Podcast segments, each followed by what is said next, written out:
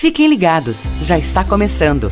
Este é o podcast Corsan, uma nova forma de levar informação até você. Um conteúdo produzido pelo time de comunicação da Corsan.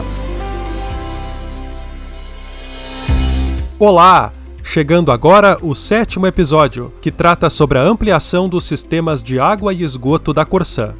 Esse é um tema muito importante, principalmente quando temos pouco tempo para universalizar os serviços, conforme o novo marco do saneamento. Para alcançar metas tão audaciosas, a DESP, a Diretoria de Expansão, transformou seus processos. O modelo de gestão ficou mais participativo, mais focado nos resultados e no atendimento à população.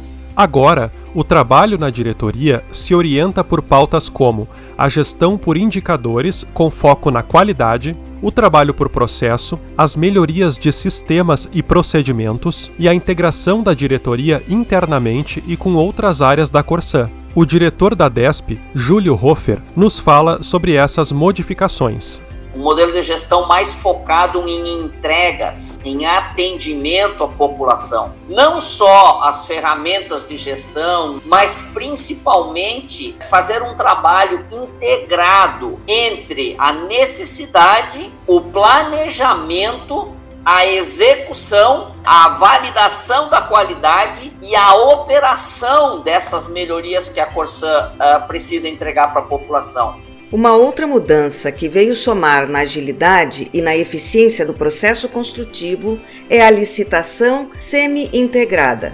Essa nova modalidade já tem na Corsan sua primeira contratação em curso para ampliação do sistema de abastecimento de água de Santa Cruz do Sul.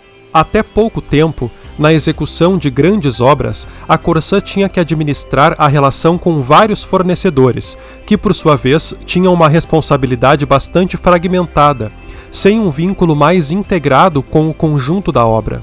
Na nova modalidade, a companhia fornece o projeto básico e a contratada, que é uma só empresa, assume todo o restante do processo, para no final entregar a estrutura funcionando perfeitamente ocorre uma maior divisão do risco construtivo entre contratante e contratada, o que vai diminuir a necessidade de aditivos, já que a proposta de como fazer a construção foi elaborada pela contratada. Além de ser mais econômico, o processo construtivo é mais rápido e há mais liberdade para a contratada propor ajustes e inovações, gerando um ganho em qualidade.